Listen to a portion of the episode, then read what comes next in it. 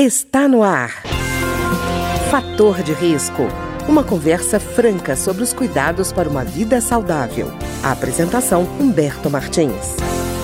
Olá, no programa de hoje nós vamos conversar sobre obesidade infantil. Para você ter uma ideia, em 2019, entre as crianças acompanhadas na atenção primária à saúde do SUS, quase 15% dos menores de 5 anos e 28% das crianças entre 5 e 9 anos tinham excesso de peso. Dentro desse grupo também tinha obesidade e obesidade grave. O Vigitel de 2019 também mostrava um número impressionante. O Vigitel é um levantamento telefônico feito pelo Ministério da Saúde, reconhecidamente competente para avaliar quadros da área nutricional. Ele apontou que quase 6 milhões e meio de crianças menores de 10 anos tinham excesso de peso. E nesse grupo, mais de 3 milhões eram obesas. Então, para conversar conosco sobre esse tema hoje, nós temos aqui a Raira Pagano, que é especialista e analista de projetos do Hospital do Coração, o HCOR. Ela vai conversar conosco sobre um projeto muito importante que o HCOR conduz, que traz informações sobre pesquisas para auxiliar o Ministério da Saúde na formulação de políticas públicas e nortear decisões estratégicas para o enfrentamento da obesidade no país. Raira, tudo bem?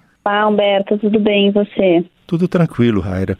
Me diga uma coisa, o que, que te chama a atenção quando você pegou esses dados, essas, essas análises todas que já tinham sido feitas sobre obesidade infantil? Então, eu acho que esses números que você traz, né, eles são muito alarmantes para a situação do, do Brasil, né, do mundo como um todo, mas do Brasil especialmente, né. Se a gente pegar desde a década de 90, o crescimento do excesso de peso infantil foi mais de 160%.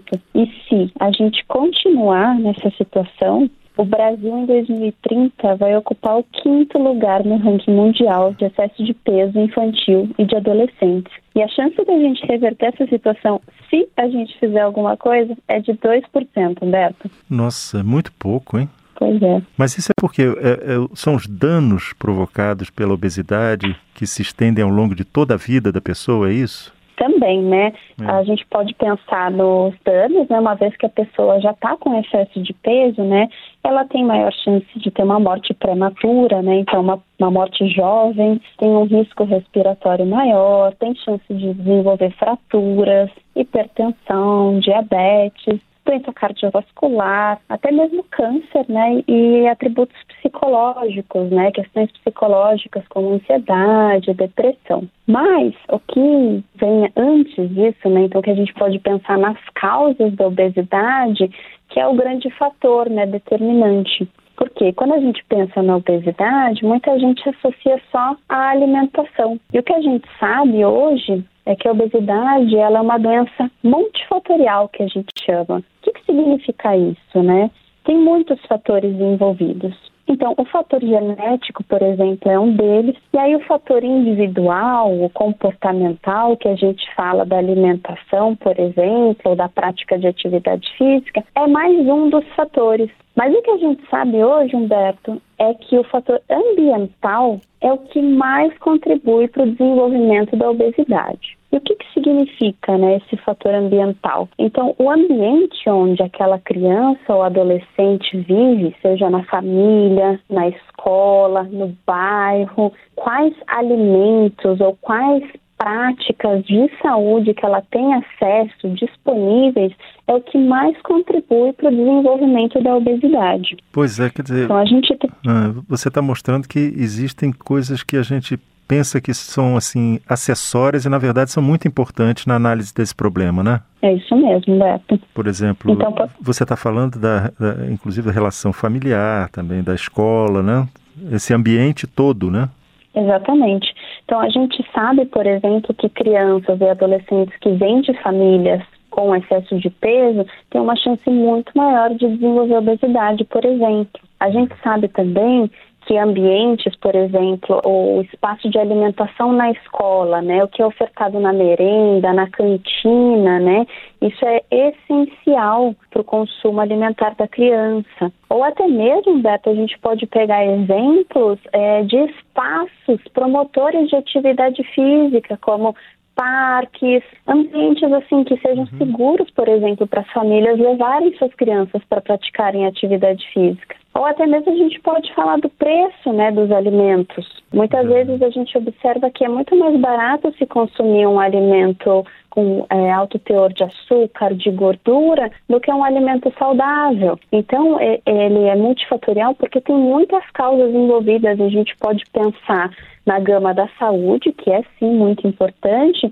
mas a gente pode trazer também vários outros pontos, né? Como eu falei, né, da questão de infraestrutura do bairro, por exemplo, de ofertar esse espaço para prática de atividade física, da segurança que é ofertada nesse espaço, a questão de tributação eh, dos alimentos, né? Então ele é realmente muito complexo. Pois é, isso que você está falando, Raira, eu achei muito interessante, porque normalmente se fala muito assim, ah, essas crianças hoje não praticam exercício físico, só querem saber de videogame, não sei o quê.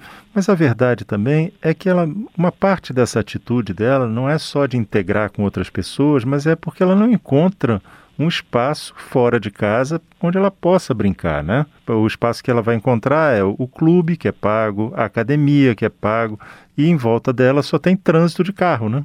Exatamente, Humberto, exatamente.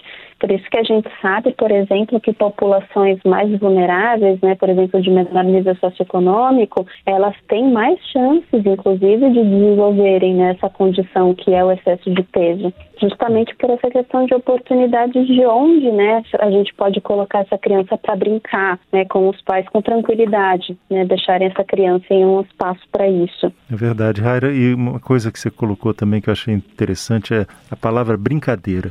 Quando eu era criança, a gente falava não de exercício físico, mas de brincadeira. Quer dizer, brincar já era o exercício físico. Quando eu vejo hoje as pessoas falando assim: ah, eu tenho que levar meu filho para a academia, eu tenho que levar meu filho para determinada aula que vai praticar um determinado exercício, eu vejo que a palavra brincar parece que sumiu do dicionário, né?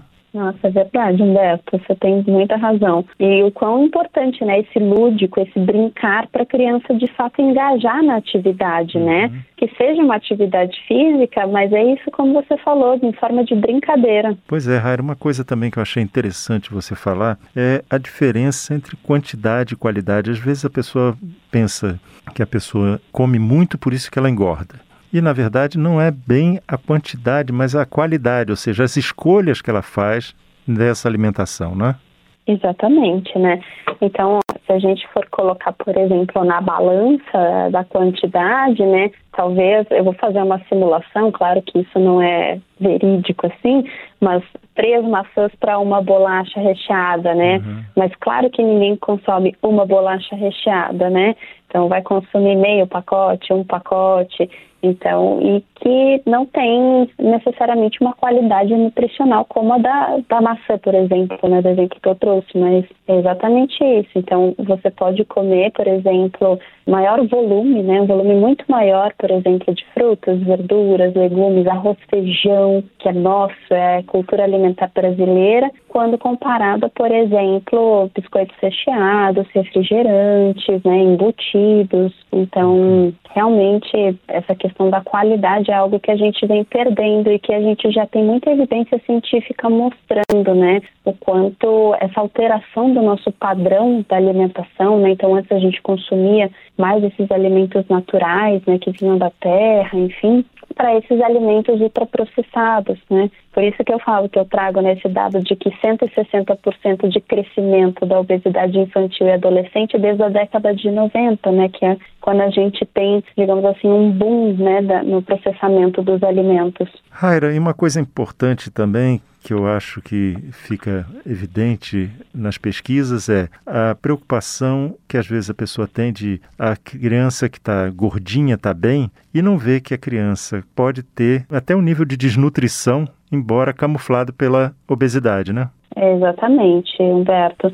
Então a gente tem dois caminhos aqui, né? A gente pode pensar na questão cultural, né, de valorização, às vezes de do consumo alimentar um pouco como eu posso dizer, mais excessiva a abundância, tá? Uhum. Às vezes de famílias que é, tiveram dificuldades com a alimentação no, antepassados, por exemplo, e que agora a abundância ela é um sinal de saúde, ela é um sinal de vida, de vitalidade. Então tem essa questão cultural e tem também uma outra crença de que pessoas com excesso de peso elas não estarão desnutridas, né? Uhum. Mas quando a gente fala de desnutrição, muitas vezes está relacionado à, falta de, por exemplo, nutrientes, né? Uhum. Como a gente fala dos micronutrientes, como cálcio, ferro, que o pessoal fala muito, as vitaminas, né? E uhum. que pode acontecer sim em pessoas com excesso de peso, porque como eu falei, muitas vezes ela vai estar associada a um consumo muito maior de alimentos ultraprocessados e vai consumir pouco os alimentos como frutas, verduras, arroz e feijão, né? Que são fontes e são alimentos ricos nessas vitaminas e minerais e pode sim então trazer essa desnutrição, por exemplo. É, isso a carência nutricional, né? É verdade, é verdade, Raira. Inclusive porque muitas vezes a fonte natural dessa, desses micronutrientes o corpo recebe melhor do que num alimento que tenha esses micronutrientes adicionados, né? Exatamente. O que a gente chama de biodisponibilidade, né? Muitas vezes é diferente. E outra coisa, Raira, que eu queria ver com você, a amamentação, o aleitamento também é uma causa, quando eu digo ele é abandonado, né? ele é desprezado, ele, a pessoa não dá o valor devido, ele, essa, esse corte da amamentação aí, com introdução de outros alimentos, pode ser uma causa de obesidade, né? Sim, com certeza, Humberto. Isso que você traz quando a gente está falando do excesso de peso infantil é muito importante. O aleitamento materno ele é, ele é um fator muito protetor para manutenção né, do peso adequado, então para prevenção do ganho de peso. Então, além do leite materno, eles são fator protetor contra, por exemplo, doenças respiratórias, outros tipos de doença, o excesso de peso também está embutido. Fora que, quando as mães param de amamentar, muitas vezes elas substituem por outras formulações que a gente chama, né, que são ultraprocessados e adicionados já de açúcar e outras substâncias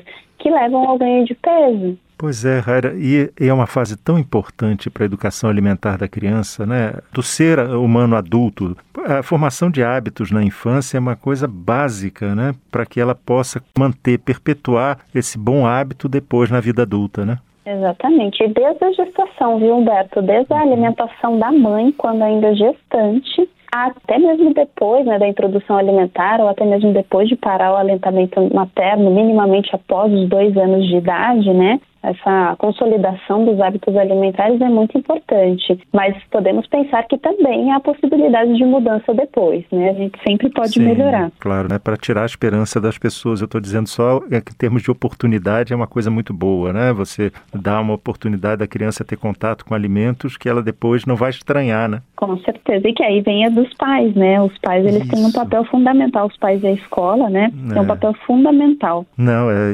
imagina, você chega para o menino e diz assim: você está gordinho, você não vai poder comer isso, isso e aquilo. Aí chega na mesa, os pais comem o que proíbem para a criança e a criança fica ilhada ali. Né, numa dieta que ninguém segue. Exatamente. Eu costumo falar que criança é uma massinha, né? Ela ainda está pegando a forma, né? E a, é a forma como você colocar é a forma que ela vai manter, né? É verdade. E Raira, esse projeto do Hospital do Coração, do HCOR, de analisar as pesquisas na área de nutrição é um trabalho muito importante que eu acho que as pessoas é, devem buscar. Como é que elas fazem para acessar esse trabalho? A gente desenvolveu, né, Humberto, um, um mapa de evidências sobre estratégias para prevenir ou para tratar o excesso de peso infantil, né? Então, esse projeto ele foi realizado em parceria com o Ministério da Saúde, entre a equipe HCOR e a equipe do Ministério da Saúde, através do Programa de Apoio ao Desenvolvimento Institucional do SUS, e a gente reuniu né, as evidências científicas sobre estratégias para prevenção ou tratamento do excesso de peso infantil. Então, ali a gente consegue visualizar a concentração de conhecimento, então, quanto se produz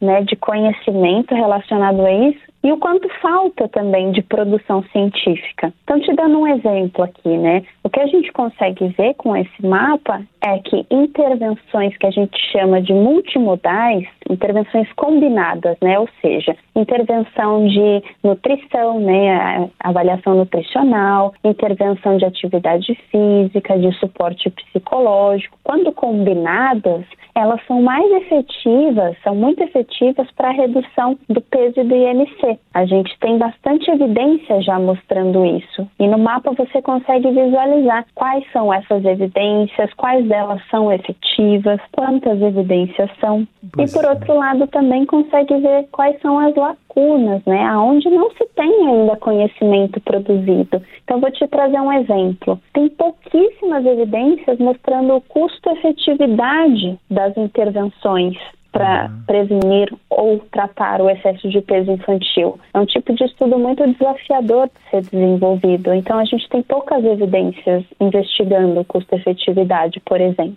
Uhum. Ou até mesmo de práticas integrativas e complementares em saúde, que iniciou, né, ela tem, digamos assim, ganhou fama recentemente, as PICs, ainda uhum. tem pouca evidência mostrando né, os benefícios, por exemplo, na prevenção e tratamento do excesso de peso infantil. E, Raira, existe um endereço de internet onde as pessoas possam consultar? Tem sim, Humberto. Então, esse mapa de vivências ele está disponível tanto na biblioteca virtual em saúde, quanto nas redes sociais do HCOR e do PROAD SUS. Que ótimo. Então tá, Raira, eu queria agradecer a você pela entrevista. Nós conversamos hoje com a Raira Pagano, que é especialista e analista de projetos do HCOR. O HCOR é o Hospital do Coração e que conversou conosco sobre obesidade infantil e pesquisas na área. Muito obrigado, Raira. Eu que agradeço, Humberto. O programa de hoje teve trabalhos técnicos de Ricardo Coelho. Se você tem alguma sugestão de tema ou comentário sobre o programa de hoje, basta enviar uma mensagem para o endereço eletrônico programa fator de risco, tudo junto, arroba gmail.com. Até o nosso próximo encontro. Fator de risco um programa com dicas para melhorar a saúde. Uma produção da Rádio Câmara, transmitida por emissoras parceiras de todo o Brasil.